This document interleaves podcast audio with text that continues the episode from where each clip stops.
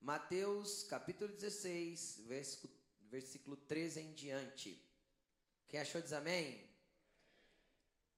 Feche seus olhos então que eu vou fazer uma oração com você antes dessa palavra. Senhor, nós apresentamos a Ti esta palavra, pedimos que o Senhor venha falar aos nossos corações de forma profunda e poderosa, segundo o Teu querer e a Tua vontade, aquilo que o Senhor tem a revelar para nós nessa noite. Senhor, que essa palavra não só fale de Ti, mas que revele o Senhor no coração dos Teus filhos. Que essa palavra possa trazer, Senhor, a identidade de quem Tu és, manifesta no coração da Tua igreja e que nós possamos ser edificados por esta palavra nessa noite, Senhor. Confrontados e alinhados com a tua vontade e a tua verdade nessa noite, Senhor. Em nome de Jesus. Amém. Mateus capítulo 16, versículo 13, diz assim: Chegando Jesus à, re à região de Cesareia de Felipe, perguntou aos seus discípulos: Quem os outros dizem que o filho do homem é? Eles responderam: Alguns dizem que é João Batista, outros Elias, e ainda outros Jeremias ou um profeta. E vocês? perguntou ele. Quem vocês dizem que eu sou? Simão Pedro respondeu: Tu és o Cristo, o Filho do Deus vivo. Respondeu Jesus: Feliz é você, Simão, filho de Jonas, porque isso não foi revelado a você por carne ou sangue, mas por meu Pai que está nos céus. E eu digo que você é Pedro, e sobre esta pedra edificarei a minha igreja, e as portas do inferno não poderão vencê-la. Eu darei a você as chaves do reino dos céus. O que você ligar na terra será ligado, terá sido ligado nos céus, e o que você desligar na terra terá sido desligado nos céus. Então advertiu aos seus discípulos que não contassem a ninguém que ele era o Cristo. Feche a sua Bíblia e preste atenção aqui em mim.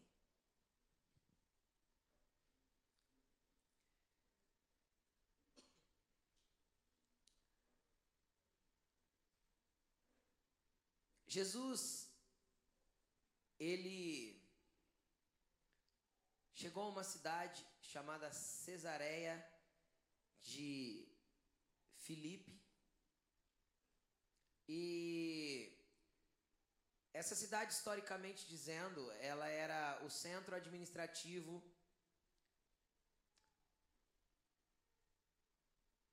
do imperador Felipe ou do governador Felipe. Não era imperador porque o imperador era de Roma, do governador da região da, da Judéia, Felipe.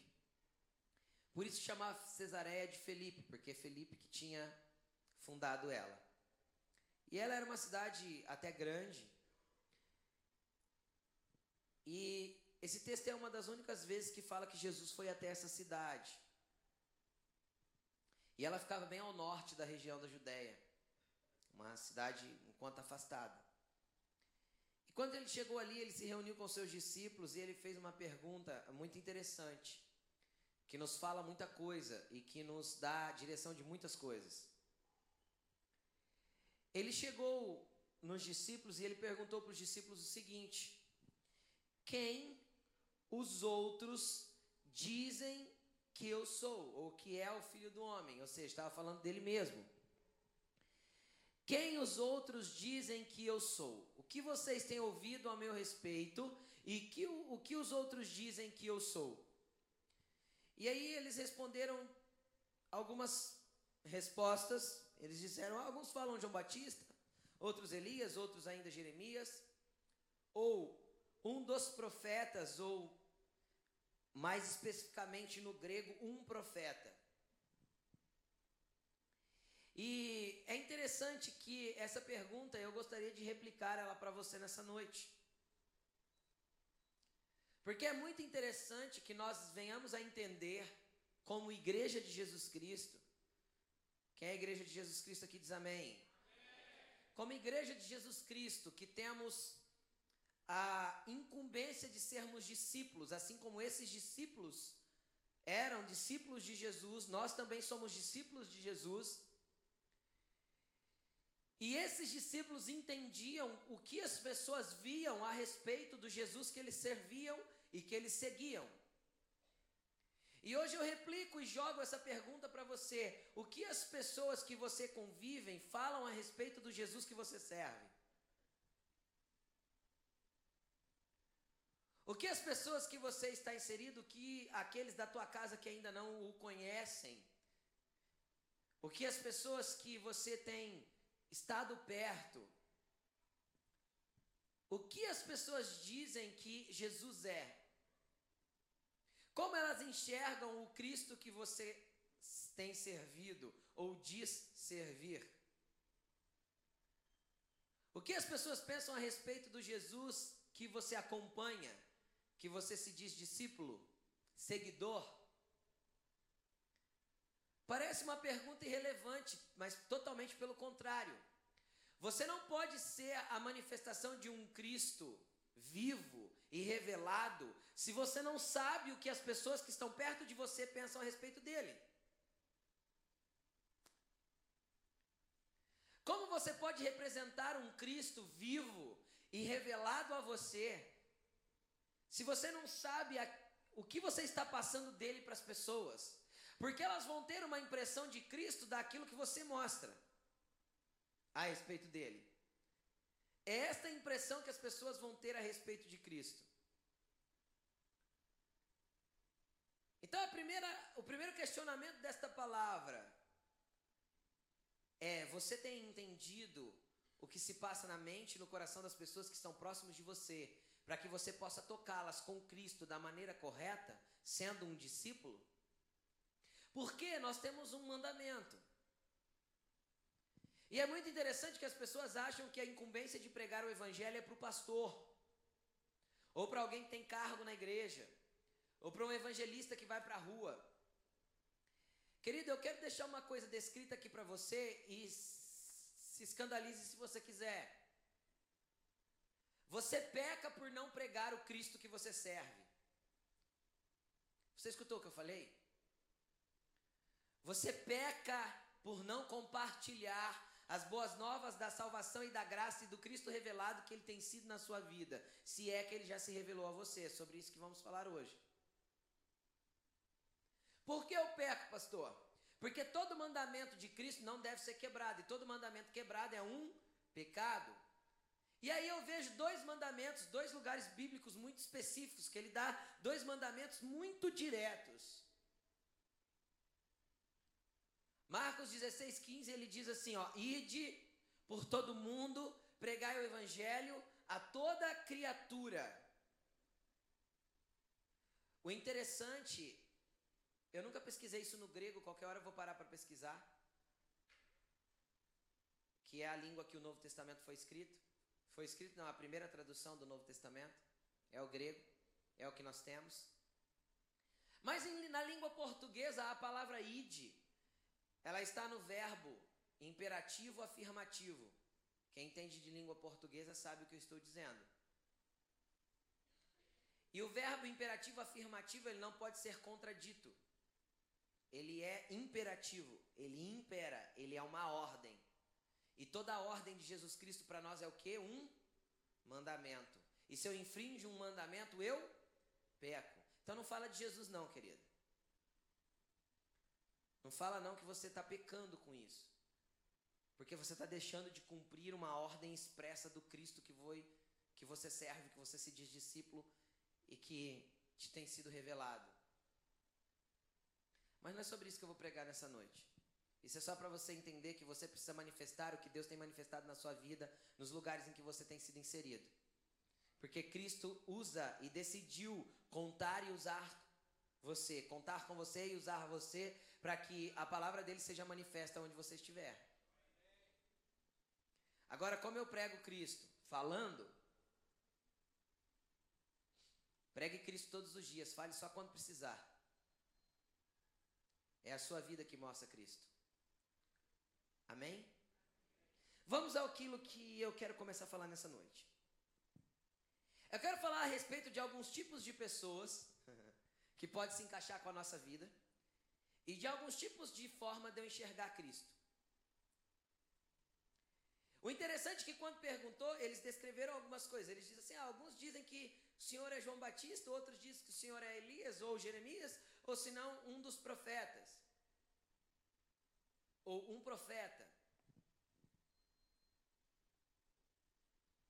E o interessante é que tem muitas pessoas nos nossos dias que enxergam Cristo desse mesmo jeito. Alguns enxergam Cristo como João Batista.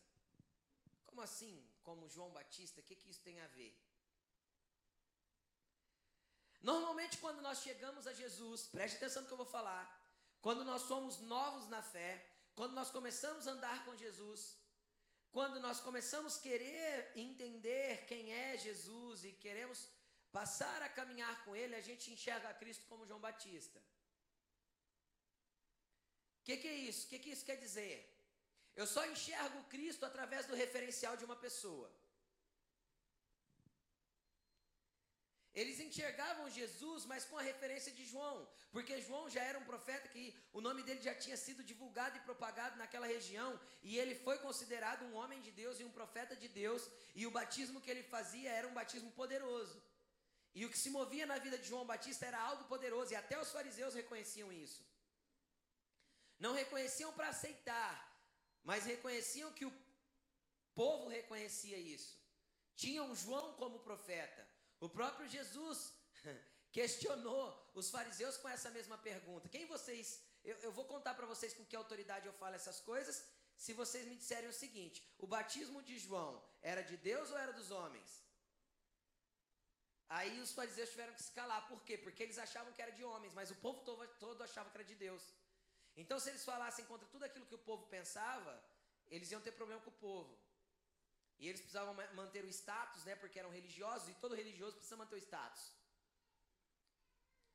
Todo religioso precisa manter o status, ele precisa manter a compostura, ele precisa estar bonitinho, ele precisa se mostrar crente para todo mundo dentro da igreja. Porque dentro de casa só a esposa conhece o cão que vive com ela. Porque religioso se move mais ou menos assim. Você quer conhecer uma pessoa? Pergunta para a esposa dele.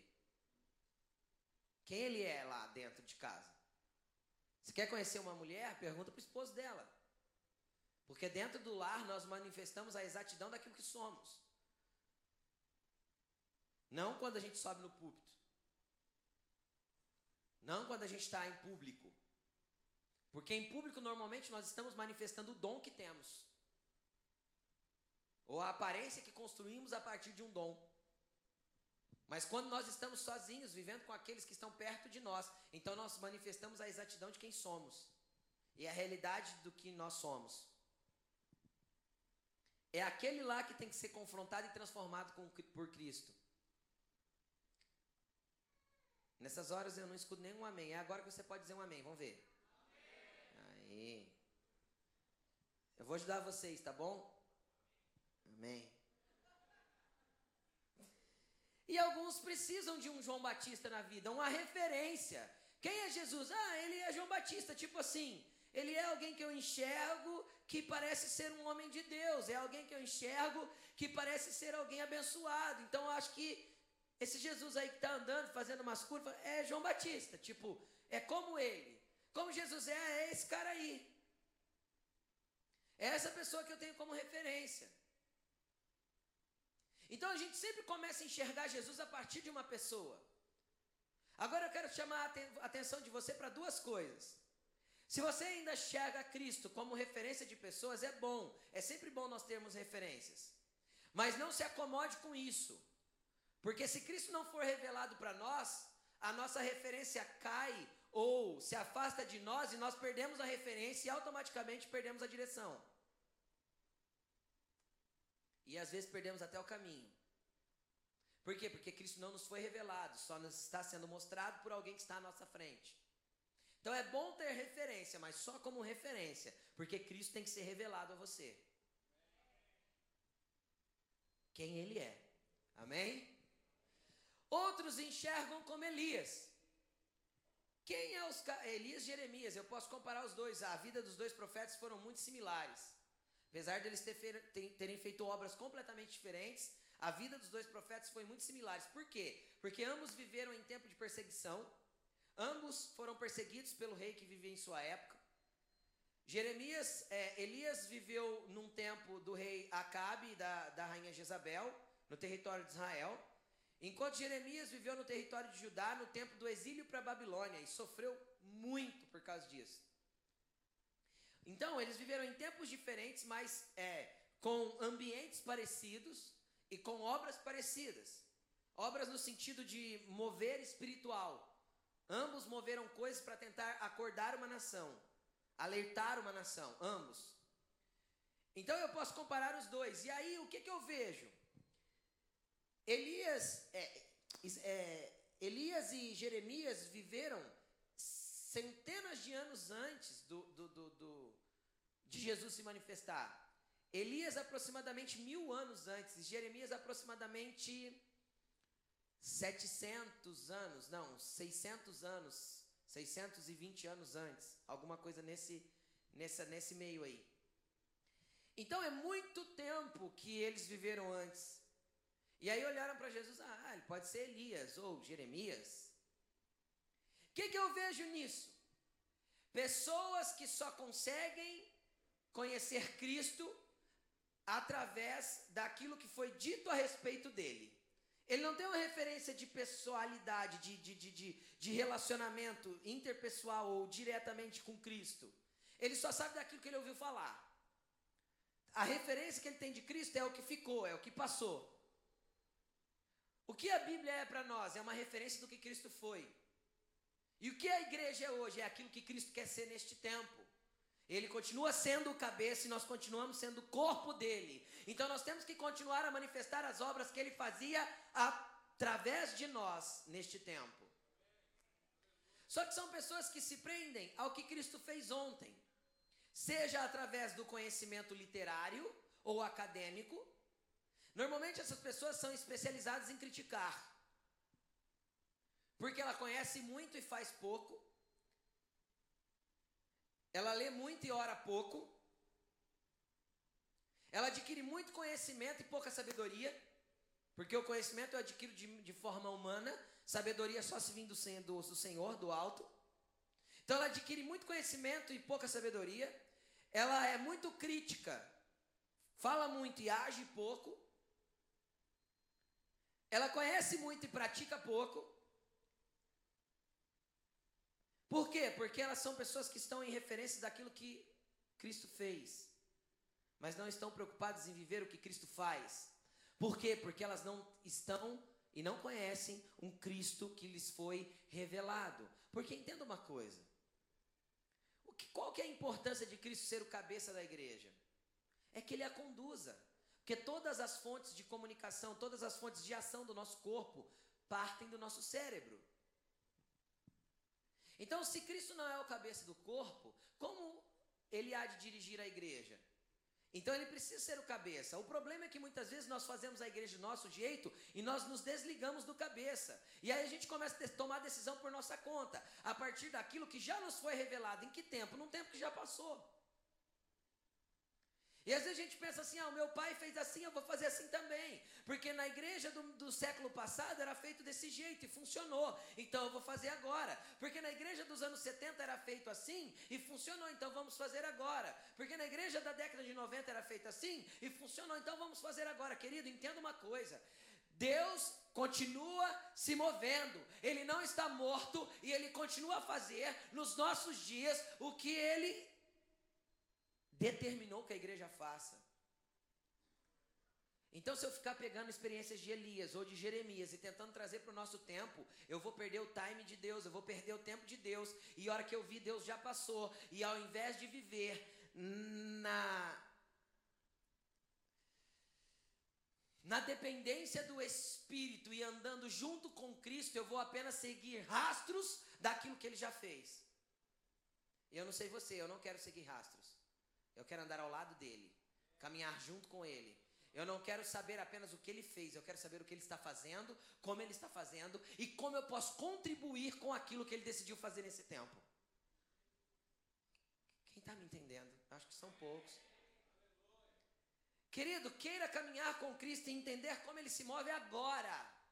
E o que ele está fazendo agora e como você deve se mover para cooperar com aquilo que ele está fazendo nesse tempo. Por isso que o apóstolo Paulo disse: somos cooperadores de Deus. Por quê? Porque eu coopero com aquilo que ele faz, não com aquilo que eu decidi fazer para ele. Porque nem tudo que eu faço para ele é da vontade dele.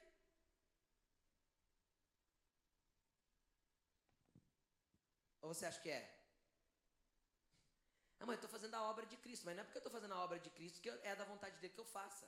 Às vezes você está se movendo só porque você acha necessário fazer. Isso sabe como chama isso? Religiosidade. Ah, não, eu preciso fazer, eu preciso fazer, eu preciso fazer. Não, você precisa para o quarto orar e gerar aquilo que precisa ser feito. Você precisa engravidar daquilo que o Senhor quer que você manifeste na luz. Você precisa gerar no altar aquilo que Ele quer que você se manifeste para as pessoas. É tempo, é tempo de nós nos preocuparmos mais em adorar a Cristo e conhecê-lo e ter a revelação de quem Ele é para nós, do que de nós nos movermos em programas e ações para que a gente tenha uma impressão de que a igreja está se movendo. Porque muitas vezes nós temos a impressão que a igreja se move quando ela faz muitos eventos. Para encher uma grade de programações, para parecer que as pessoas estão envolvidas nessa programação. Quando nós estamos fazendo um monte de programações vazias que não são da vontade do Pai. Então parece que a igreja movimenta. Mas movimenta o quê? Pessoas. Nós não queremos movimentar pessoas, nós queremos movimentar as regiões celestiais para que pessoas sejam alcançadas para Cristo e tenham o Cristo revelado dentro dos seus interiores. O problema é que a gente se acostumou com uma igreja que pede benção. Quem já chegou na casa da avó e pediu benção aí? É igual. Não sabe nem por que pede. Não faz sentido aquele, aquele pedido, mas pede. Bença, vó. Abençoe. Não é assim? Bença, vó. Abençoe, filho. Bença, mãe. Abençoe, meu filho. Mas a gente não compreende nem a importância daquilo que a gente está pedindo. É importante pedir bênção para os pais. Mas a gente tem que entender a importância daquilo que nós estamos fazendo. E aí a gente se acostumou com uma igreja, mais ou menos assim, ó. A gente pega o papelzinho e a gente pega uma caneta. Quem pega, né? Porque tem gente que não é nem organizado para fazer isso, mas tá bom. Aí a gente pega, aí a gente pega mais ou menos assim, ó. Vou, vou dar um exemplo clássico da igreja evangélica dos nossos dias. Meus 31 de dezembro de 2015. Meus projetos para 2016. Aí ele começa. Fazer isso, fazer aquilo. Nananã, e vai anotando. Nananã, nananã. Aí ele pega, dobra. E ele fala assim: Senhor, tá aqui os meus projetos, os meus sonhos para 2016. Me abençoa, Pai libera para mim. Aí às vezes ele olha e fala assim: ah, não, eu acho que eu vou precisar de uma oração mais forte. Vou levar para o pastor. Pastor Elange, ora para mim, por favor, nos meus projetos 2016, porque eles precisam acontecer. Intercede. Leva para intercessão, pastor. Ora 30 dias lá na sua casa. Então a gente se acostumou a uma igreja que pede benção daquilo que eu estou fazendo. Então eu faço e peço benção. Não é assim? Eu começo e peço para Deus abençoar. Eu inicio e peço para Deus, Deus me ajuda a dar continuidade. Querido, não é assim que os filhos de Deus devem se mover. Não é assim que uma igreja que conhece o Cristo revelado deve se mover. Não é. Em nome de Jesus Cristo eu libero que essa igreja aqui não se move mais assim. É só a igreja lá da Escócia que faz isso. Essa não mais. Como nós devemos nos mover? Querido, pega a folha e deixa em branco. Aí você vai para o quarto, põe a cara no pó, consagra um jejum e fala assim: Pai, como o Senhor quer que eu me mova no ano de 2016? Quais são os seus sonhos para mim? Quais os seus projetos para mim? O que o Senhor tem para mim para esse ano? O que o Senhor tem para mim para este tempo? Senhor, eu tenho no meu coração abrir uma empresa, eu devo, eu posso, é do teu agrado. O Senhor tem propósito nisso? Ou é só para eu me sentir bem e falar que eu tenho uma empresa?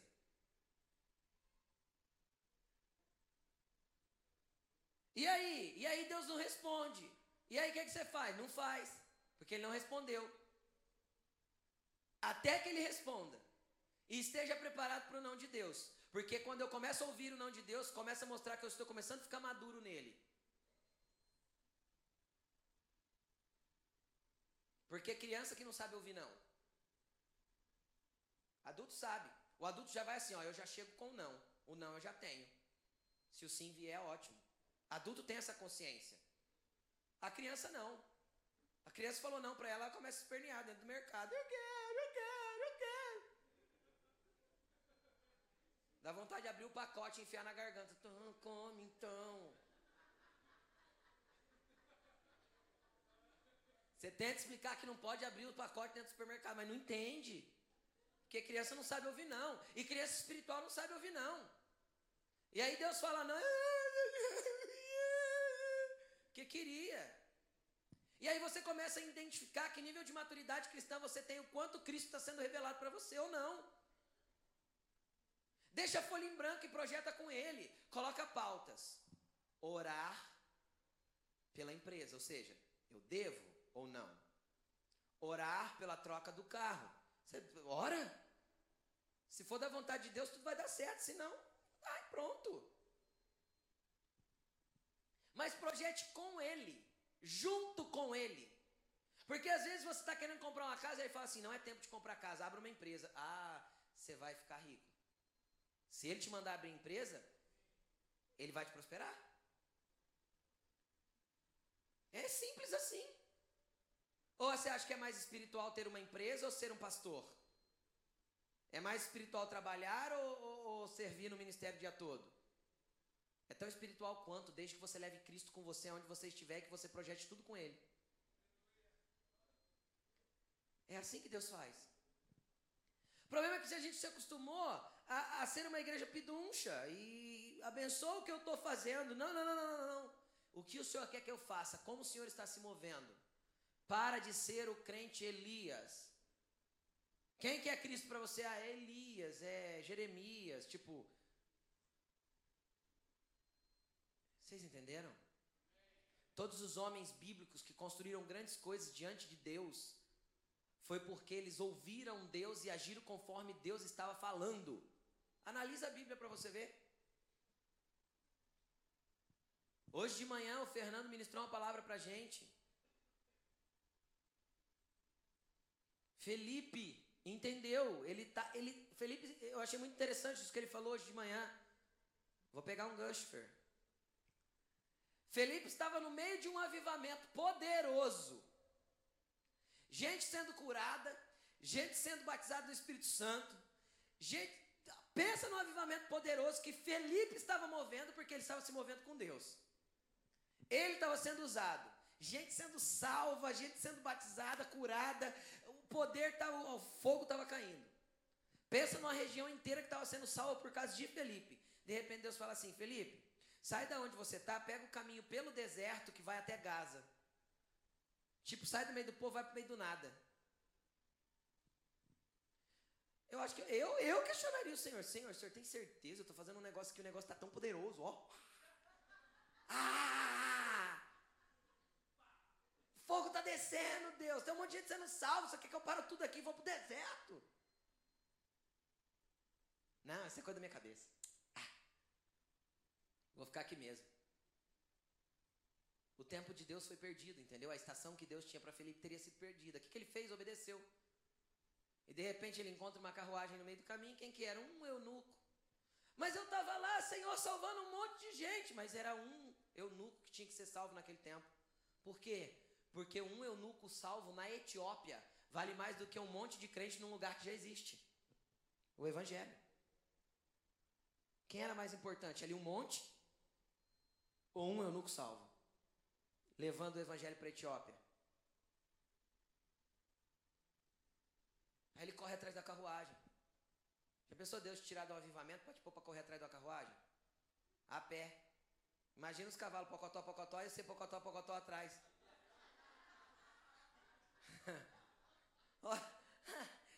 Aí ele chega na beira da janela. Você entende o que você lê? Aí eu não falou assim: Não, se ninguém me explicar, não posso entender. Quase que o Felipe falou assim: ah, Para essa carruagem, deixa eu entrar, abençoado. Correndo atrás do deserto, velho. Vai lá, correr no deserto. Às vezes Deus vai mandar separar tudo por causa de um. Você consegue entender?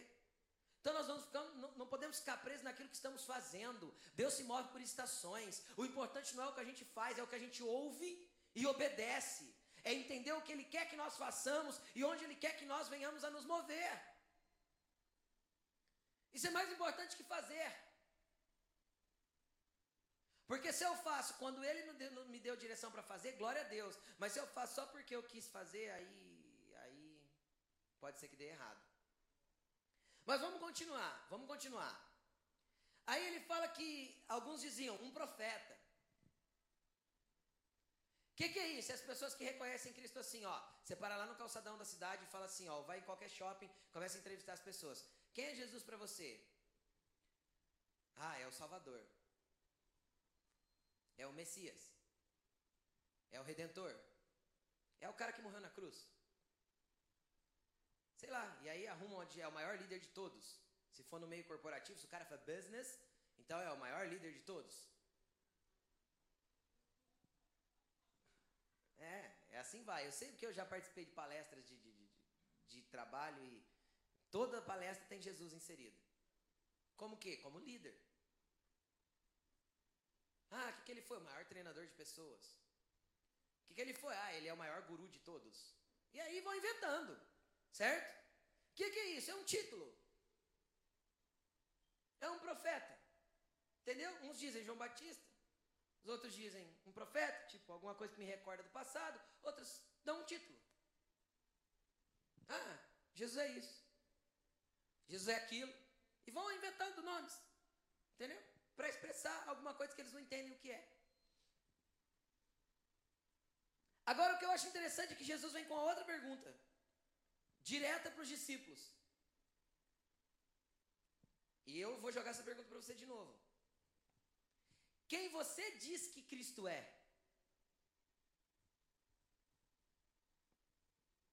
Quem você diz que Cristo é? Ele perguntou para os discípulos: Quem vocês dizem que eu sou? Fala aí. Graças a Deus só Pedro falou. Que eu acho que se os doze começassem a falar em sequência ia sair tanta bobeira. Acho de verdade, falo sério. Eu acho que nem todos ali tinham compreensão de quem ele era. Pode ser que Pedro e mais alguns já tinham. Mas eu não acho que todos. Então, Pedro pega e toma a palavra, como sempre. Pedro é o falante da turma, né? Pedro é o porta-voz de todos, então tinha que perguntar alguma coisa para Jesus, os outros cutucavam Pedro. Pedro, pergunta para o Senhor. É assim. Né? Se você pegar na Bíblia e disse Pedro, você vai achar umas, umas mais de 100 vezes, eu acho. Aí você pegar e disse João, tem umas algumas vezes. E disse Felipe, mais algumas. E disse Tiago, bem pouquinho. Mateus nunca disse. Mas escreveu, mas escreveu. Então tem gente que nunca disse, mas Pedro dizia. E aí Pedro disse, né? Já que ele é o cara que diz, ele disse. Tu és o Cristo, o Filho do Deus vivo. O que me impressiona é o que Jesus fala para ele. Pedro, não foi gente que te revelou, não foi uma palavra que te revelou, não foi um congresso que te revelou isso, não foi ninguém explicando eu para você que te revelou isso. Isso foi o próprio Pai Celestial que te revelou. Então isso me mostra que a revelação de quem Cristo é para mim e de quem eu sou nele não pode vir de homens, mas unicamente e exclusivamente do Espírito Santo que habita em mim. Então eu posso viver uma vida inteira na igreja e não conhecer Cristo e não saber quem Ele é, a não ser com as referências que nós acabamos de dar. Uma referência humana, ou uma referência escrita, ou um título, mas não uma revelação de quem Ele é. E Jesus falou: Pedro, foi o Pai que te revelou. E por que ele falou o Pai e não o Espírito Santo? Porque até então o Espírito não tinha vindo sobre a terra. Hoje nós temos o Espírito que quer nos revelar quem Cristo é. E enquanto eu tentar conhecer Cristo com a minha mente, eu vou continuar a só saber algumas coisas sobre Ele. Mas quando eu tento conhecer Cristo através do Espírito que habita em mim, ligado ao meu espírito humano, então eu tenho uma revelação de quem Ele é. Pastor, onde tem isso na Bíblia? É muito simples. Dois discípulos no caminho de Emaús andavam com quem? Com Jesus. Eles viveram com Jesus na terra o tempo todo, eles eram discípulos. Eles conheceram Jesus ressurreto? Não, porque ali não adiantava mais conhecê-lo de forma visível. Eles tinham que reconhecer com seu espírito quem era ali que estava andando com eles. Eles andaram o dia inteiro com Jesus e não reconheceram Jesus. Mas quando eles sentaram para fazer o quê? Comer o pão. O que, que é isso? Isso é compartilhar com Cristo a minha intimidade. Só come comigo quem eu conheço, não é? Você come com estranhos? Você leva estranhos para comer na sua casa? Aí eu vou lá para Apocalipse 3:20. Jesus diz para quem? Para a própria igreja: Eis que estou à porta e bato. Não está falando isso, isso não é para o ímpio. É a carta de Jesus a uma igreja, não está falando para o que não conhece Cristo. Eis que estou à porta e bato. Fala para você hoje. Se você ouvir a minha voz e abrir a porta, eu entro para quê? Para comer com você e você comer comigo. Eu quero me revelar quem eu sou na tua vida, para que você entenda quem você é em mim. Do mesmo jeito que ele se revela a mim, eu passo a entender quem sou nele. Por quê? Porque ele vai gerar identidade em mim. Então eu já não me preocupo mais com provar alguma coisa de quem eu sou, nem tentar conquistar algo para provar o que eu sou, nem tentar, sei lá, ter uma faculdade ou ter uma empresa ou fazer isso ou aquilo para tentar provar o meu valor, porque todo o meu valor, toda a minha existência, tudo que sou e tudo que tenho está nele. Porque ele gerou identidade em mim e eu nele, e nós comungamos de uma revelação mútua quem ele é em mim e quem eu sou nele. Isso me é revelado. Então, quando me é revelado Cristo, eu já não ando mais só por referências. Eu tenho referências, mas não para mostrar Cristo para mim. Vocês conseguem entender? Porque Cristo já está em mim, eu já sei quem é Cristo que vive em mim. E eu vivo com Ele. E a vida que agora vivo na carne, vivo na fé do Filho de Deus. É isso que Paulo estava dizendo. Tipo, eu não vivo para mim. Por que eu não vivo para mim? Porque eu não sou mais meu. Eu sou dele. E esse é o maior nível de liberdade. Eu falei sexta-feira numa palavra que eu ministrei. O maior nível de liberdade que um homem pode viver é quando ele entende que ele está totalmente morto para ele mesmo. É quando ele mergulhou totalmente na revelação de quem é o Cristo. Por quê? Por que, que é liberdade? Porque eu já não me preocupo com o meu carro. Por que eu não me preocupo com o meu carro? Porque o meu carro não é meu, é dele. Porque tudo que eu tenho é dele. Nem com a minha casa, nem com a minha família. Minhas preocupações se vão. Por quê? Porque toda a minha dependência está nele. Então eu sou livre. Sou livre para tê-lo mais, para buscá-lo mais, para amá-lo mais, para querê-lo mais e para ir cada dia mais fundo nele. Esse é o maior nível de liberdade que uma pessoa pode viver.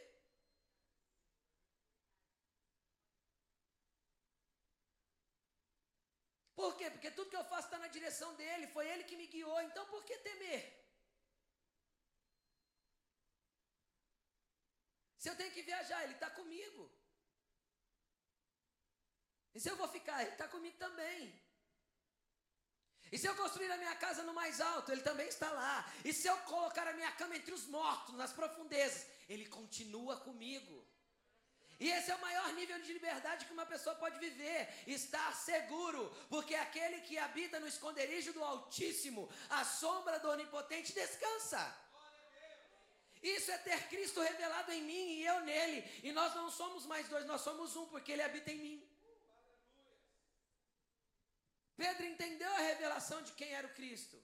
O problema é que você, até hoje, às vezes você viveu com Cristo só mental. E tem gente tentando entender Cristo com estudos.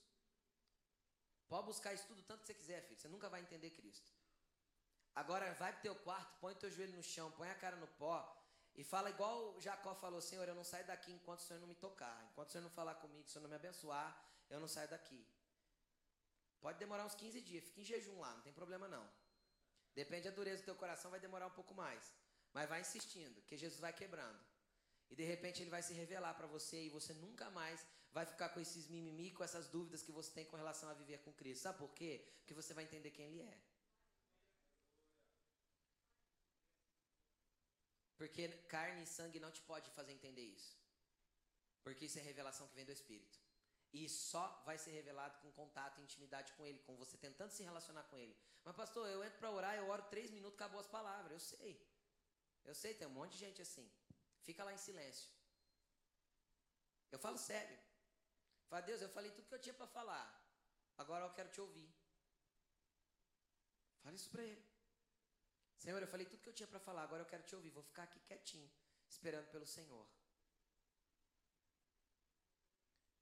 E se você não é batizado no Espírito Santo, ou se você não fala em línguas ainda, fala, Senhor, me dá o dom de línguas, que assim eu vou te adorando em espírito até que o Senhor venha. Mas eu vou ficar aqui para te ouvir falar. O problema é que a gente nunca tem tempo para isso. A gente anda no quarto assim, Senhor, eu tenho 15 minutos para falar com o Senhor. Se eu tiver alguma coisa para falar comigo, fala rapidinho. Ou é mentira o que eu estou dizendo?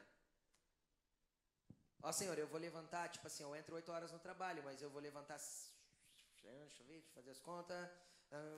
15 para 7. Aí eu oro, eu escovo os dentes, tomo um café. Aí eu oro das 7h10 até 7h25. 15 minutos, tá bom, né? Aí eu saio correndo pro trabalho. Aí você vai, fala, fala, fala, fala, fala, fala, fala, fala. A hora que Deus faz assim, ó. Você já levantou e já foi. Tipo, não dá para ele falar. Verdade é que nós vivemos um tempo onde nós não temos tempo para Deus, gente. Deus quer a tua vida. Não metade dela. Não um pouquinho dela. Não domingo à noite, duas horinhas. Deus quer a tua vida inteira. Por onde você caminhar, por onde você andar, o que você fizer. Se comemos, nos alegramos, nos deitamos ou levantamos, tudo é por Ele dele, por ele e para ele. Eu já preguei isso aqui. Dele, por ele, para ele. Vem dele, passa por nós, volta para ele. Que tudo seja vindo dele, nos abençoe e seja um ato de adoração para ele de volta. Então, não tem como. Mas vamos continuar, tem mais palavra aí, não acabou. Não acabou, não acabou, não acabou. Aí a gente continua no texto e depois que a gente conhece um Cristo revelado, a gente começa a ter, a receber alguns níveis de autoridade. Aí ele pega e olha para Pedro. Eu acho muito interessante tanto de confusão que tem em cima desse texto. Eu acho ele tão simples. Pedro, tu és pedra, e sobre essa pedra edificarei a minha igreja. Aí ele falava em grego: Petros, tu és Petra. Era um trocadilho de palavras que ele estava usando. Que Pedro é pedra. A palavra Pedro significa pedra. Então ele falou, ele usou um trocadilho de palavras para liberar algo sobre a vida de Pedro. E para tentar explicar para ele como a igreja seria edificada. E ele fala assim: Pedro, deixa eu ler aqui. E digo que você é Pedro, e que sobre esta pedra edificarei a minha igreja, e as portas do inferno não poderão vencê-la, ou não prevalecerão sobre ela. Aí tem gente que diz que. Tem religião que diz que a pedra é Pedro. Aí tem religião que diz assim, que Jesus usou um, um gesto, né? Como a Bíblia não retrata gesto, que é tipo assim, ó. Pedro, você é pedra, mas sobre esta pedra eu edificarei a minha igreja. Ele estava falando dele mesmo. Nenhum nem outro. Nenhum nem outro. É muito simples. O que tinha acabado de acontecer? É o texto dentro do contexto que tinha acabado de acontecer? Pedro teve uma revelação de quem Cristo era. Como a igreja pode ser edificada? Como ela pode crescer, se mover e as portas do inferno não prevalecer contra ela? Quando Cristo for revelado para a igreja. Então, sobre a pedra da revelação de quem Cristo é, a igreja é edificada. Sem uma revelação de quem Cristo é para a igreja, a igreja não prevalece. O inferno vem e a derrota. Quando toda a pedra de, de, da igreja é simplesmente o que Cristo fez e o que eu conheço de Cristo, e não há revelação do que ele faz hoje, de como ele se movimenta hoje, do que ele está fazendo, a igreja não vai, não é edificada, ela não cresce. Aí tem gente que pensa assim: cresce sim, pastor, tem igreja que está com um monte de gente. Programas também fazem a igreja crescer. É o que eu disse, movimentos humanos fazem crescimento numérico para a igreja. Não é esse nível, não é esse tipo de edificação que Cristo estava falando. Aí tem outro que vai falar assim: "Ah, eu sei, pastor, é a questão então do conhecimento, porque aí a igreja vira uma sala de estudo, todo mundo aprende, aprende, aprende, aprende, aprende, mas nunca faz nada". Querido, edificação da igreja vem de um equilíbrio de entender o que Cristo quer que nós façamos em cada tempo e em cada momento é revelação de quem Ele é na vida das pessoas que vai fazer com que a igreja cresça. Porque quando Cristo é revelado para mim, eu tenho o prazer de contar para as pessoas o que Ele está fazendo na minha vida. Mas quando Cristo não é revelado para mim, os outros perguntam assim: Você vai na igreja? Aí você fala assim: Eu sou evangélico. E é interessante que outro dia nós fomos fazer uma pesquisa e teve um monte de gente que eu perguntei assim: Você tem religião? Era uma pesquisa, pesquisa mesmo, social. A pessoa falava assim: Tenho. Qual que é a sua religião? Eu sou evangélico. Aí a, a próxima pergunta era: Praticante ou não? Ah, faz tempo que eu não vou, hein? Aí arriscava lá, não praticante. Mas teve um monte que me respondeu isso. Agora, como eu posso ter o Cristo revelado em mim e não amar a igreja de Cristo? Que é a expressão da revelação de quem ele é. É a igreja. Nós juntos. Então eu não tive Cristo revelado, eu só fui convencido que ele é a verdade, mas não conheço a verdade. Eu fui convencido de que ele é o caminho, mas eu não conheço o caminho. Eu fui convencido de que ele é a única maneira de se viver de verdade, mas eu não tenho a vida em mim. Por quê? Porque ele não foi revelado a mim. Eu conheço só de ouvir falar, não de com ele andar. Mas hoje Jesus quer te tirar da onde você está e quer te levar para perto dele. E aí, aí ele fala que quando nós somos igreja e temos o Cristo revelado em nós, então o inferno não pode contra nós. Quem pode dizer um amém bem forte? Aí vem mais uma coisa interessante. Ele fala assim: E eu vos darei as chaves do reino dos céus. Só quem tem o Cristo revelado é que recebe chave. Por quê? Porque a chave abre coisas que ele está fazendo, não coisas que ele já fez, porque o que já fez já foi aberto. E tem gente que essa, pensa que essa chave aqui, é, aí tem a religião que pensa que essa chave é para abrir a torneira do céu para chover. Não é. Tem religião que pensa.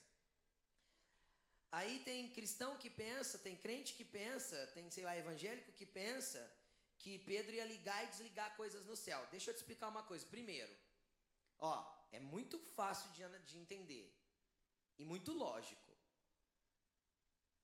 Chave hoje em dia liga coisas. No tempo de Jesus, chave não ligava nada. Não tinha nada eletrônico nem elétrico para ligar. Chave só abria e fechava. Você consegue entender isso ou não? Não tinha nada para ligar com chave no tempo de Jesus. O que, que ele ia ligar? Não existia motor, não existia carro, não existia nada elétrico nem eletrônico para eu ligar com uma chave. Chave servia única e exclusivamente para quê? Abrir e fechar. Não existia chave de ligar. Quem está me entendendo? Então, quando ele fala que ele libera chaves do reino dos céus, ele está liberando chaves para que o reino dos céus avance. Ou seja, chaves são, são estratégias, ou são planos, ou são direções que abrem tempos e fecha tempos, que abre estações e fecha estações, que abre coisas que Cristo quer que nós façamos e fecha coisas que Ele não quer que nós façamos mais, que fazem o reino dele avançar.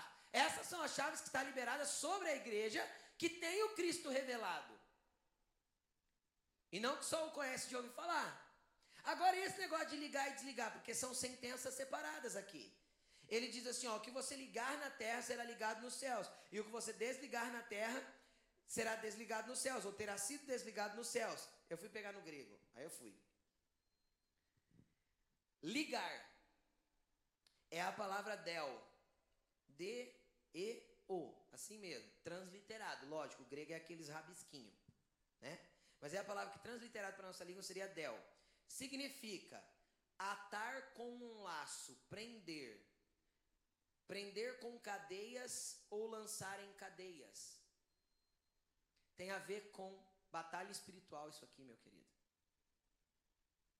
Porque ele estava falando das portas do inferno. Ele estava falando do inimigo contra a igreja. Aquilo que você mandar prender, aquilo que você mandar travar, aquilo que você mandar ser ligado, é preso. E, eu, e, e tem toda uma descrição no dicionário do que significa, não tem nada a ver com, com o botão de, de ligar e desligar. E às vezes a gente ora alguma coisa e fala assim: liga comigo, irmão, tá ligado em nome de Jesus. Não, não, não, vamos entender a palavra na sua essência. Isso aqui é para a gente atar e amarrar e proibir as obras das trevas contra a igreja. E aquilo que nós mandarmos parar e ser travado e ser atado e ser ligado e ser amarrado, vai ser. Quando eu tiver o Cristo revelado em mim, porque as portas do inferno não prevalecem contra a igreja. Quem está me entendendo diz amém. E aí, a palavra desligar aqui, traduzida como desligar, é a palavra luo. Libertar alguém, ou algo preso ou atado. Soltar alguém, desamarrar. Quando você entender que o Cristo revelado na tua vida é poderoso, não vai ficar mais cativos perto de você, porque você vai ter autoridade para trazer liberdade aos cegos. E aí eu vou lá para Lucas capítulo 4. Eis que o Espírito do Senhor está sobre mim, pelo que me ungiu para pegar boas novas aos cativos, colocar em liberdade os oprimidos, trazer vista aos cegos. Ele quer uma igreja poderosa que se mova como ele se moveu e como ele está se movendo. Ele quer uma, uma igreja poderosa que o conheça na revelação de quem ele é, que se mova conforme ele está fazendo. Ele quer uma igreja que vá para os trabalhos evangelísticos e pergunte assim: Espírito Santo, com quem o Senhor quer que eu fale? Como o Senhor quer que eu faça aqui? Uma igreja se mova na direção do Espírito Santo, igual a igreja de Atos. O interessante é que eu vejo né, no livro de Atos, pelo menos, não sei lá, umas cento e poucas vezes, nem sei quantas, nunca contei. Mas assim, ó. E eles oraram e o Espírito Santo deu uma direção. E eles fizeram isso e houve uma direção do Espírito. E o Espírito os direcionou para. E os Espíritos os conduziu para. E o Espírito fez isso para. Por isso que eles se moviam poderosamente. Porque havia, havia um Espírito Santo que conduzia tudo. Não era eles quem faziam. Eu dei o exemplo de Felipe e o eunuco. Era o Espírito que fazia. E quando eu não sou conduzido pelo Espírito, dá errado. Eu vou dar um exemplo de Atos também. Paulo, apóstolo Paulo. Já um pouco mais de idade. Eu não sei dizer quantos anos ele tinha, mas ele já estava numa idade avançada. Ele já tinha feito todas as viagens missionárias dele, ele já tinha uma obra poderosa. De repente, veio no coração dele a vontade de ir para Jerusalém. E ele começa a viagem. Hoje, se a gente quiser ir para Jerusalém, a gente muda no avião hoje aqui e amanhã a gente está lá, correto? 16, 18 horas de viagem a gente está lá. Paulo estava em Roma. Estava em Roma não, estava na Ásia, na, na região ali da Turquia, onde é aquela região ali hoje. E ele resolveu ir para Jerusalém, mil e, sei lá, poucos quilômetros demorava alguns meses. Por quê? Porque era ou a pé ou em cima de um animalzinho. E ia de cidade em cidade. E aí ele chegou na casa de Felipe, esse mesmo Felipe que eu citei para vocês. E a Bíblia diz que ele passou a noite ali e tal, e no outro dia ele foi sair e chegou um profeta chamado Ágabo. E o profeta pegou o cinto do Paulo, amarrou nos seus próprios pés, ligou, lembra? E ligou as suas mãos, sabe? Com o próprio cinto de Paulo, rolou. E falou assim: Assim diz o Espírito do Senhor. Isto acontecerá ao dono deste cinto se ele prosseguir na viagem que está a fazer. Qual, qual que era a direção do Espírito? Não vá. Você vai ser preso. Paulo bateu no peito e falou assim: Eu estou pronto para ser preso e até para morrer por Cristo. Aí o Espírito Santo falou assim: Ó, então tá, né? Então tá, né? Paulo foi para Jerusalém. Aí ele passou por acho que dois ou três dias de purificação, porque para poder entrar no templo judaico, quando você chega de uma terra de gentios, você teria que fazer uma purificação. É, um ritual judaico, da religião judaica. Tem que se lavar, nananã, é um, todo um ritual. E ele se purificou, não lembro se dois ou três dias, acho que foi três dias, e ele entrou no templo. No templo de Jerusalém, para adorar a Deus. Quando ele entrou, ele foi preso. Ele entrou e foi preso. Sabe quando ele sabe quantos anos demorou para ele sair da cadeia? Nunca mais saiu. Morreu preso. De Jerusalém ele foi transferido para Antioquia, se eu não me engano. De Antioquia ele foi, ele apelou para César. César era o imperador. Ele foi transferido para Roma. E diz os estudos que ele morreu no Coliseu, brigando com o leão lá, com sei lá que é mais bicho que ele brigou e comeram ele. Então, por quê? Porque ele não teve, não recebeu a direção. Uma decisão errada, querido, pode te levar para o Coliseu. Uma vez que o Espírito fala com você e você desobedece a orientação, pode te levar para o lugar errado. Às vezes dá tempo de voltar.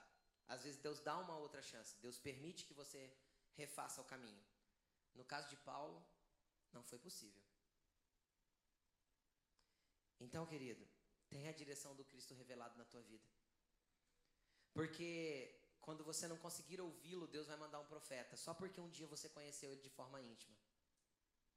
Mas Deus vai enviar a forma de te alertar, ó, não vai por aí não, não é esse caminho que eu tenho para você. Não faça isso. Só não fique brigando contra Deus para colocar a tua vontade em primeiro lugar. Porque o Senhor tem te incumbido de autoridade se você conhecer o Cristo revelado e hoje ele quer se revelar a você. E você pode viver uma vida inteira na igreja e você não conhecer o Cristo revelado. Infelizmente. Você pode continuar vendo Cristo como? Como João Batista. Eu tenho uma referência, alguém que fala, eu ouço, alguém que me direciona, alguém que eu fico com dor de cabeça, eu peço oração, alguém que eu tenho que tomar uma decisão, eu vou conversar com ele. Pastor, ajuda eu aqui, o que, que eu faço? Tem problema, nós estamos aqui para ser uma referência para você. Até que Cristo seja revelado no teu interior. Por isso que o apóstolo Paulo disse para a igreja de Gálatas: Eu estou orando, porque novamente eu estou tendo que gerar vocês em Cristo. O que é gerar em Cristo? É para que Cristo seja gerado dentro de vós, ele disse. Porque a pessoa só vai entender quem é Cristo quando Cristo for gerado dentro dela. Coloque-se de pé.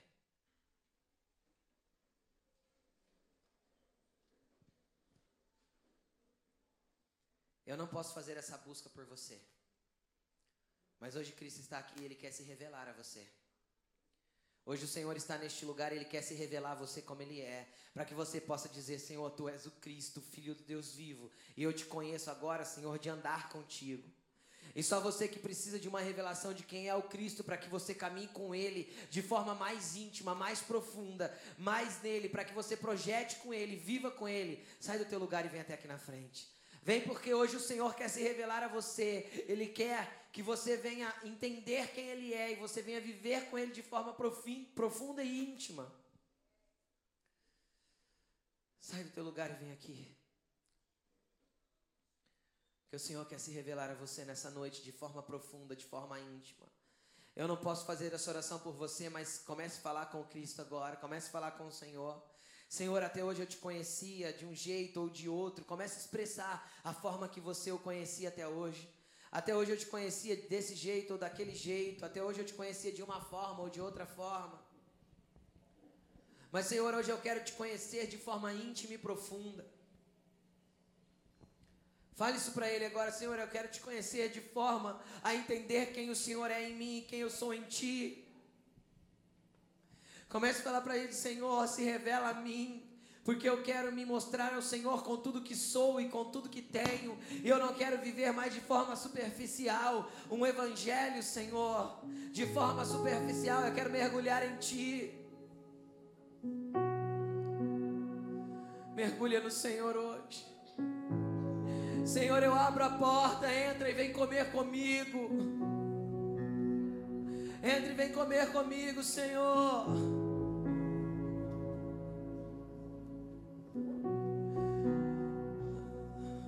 Vem compartilhar quem o Senhor é na minha vida.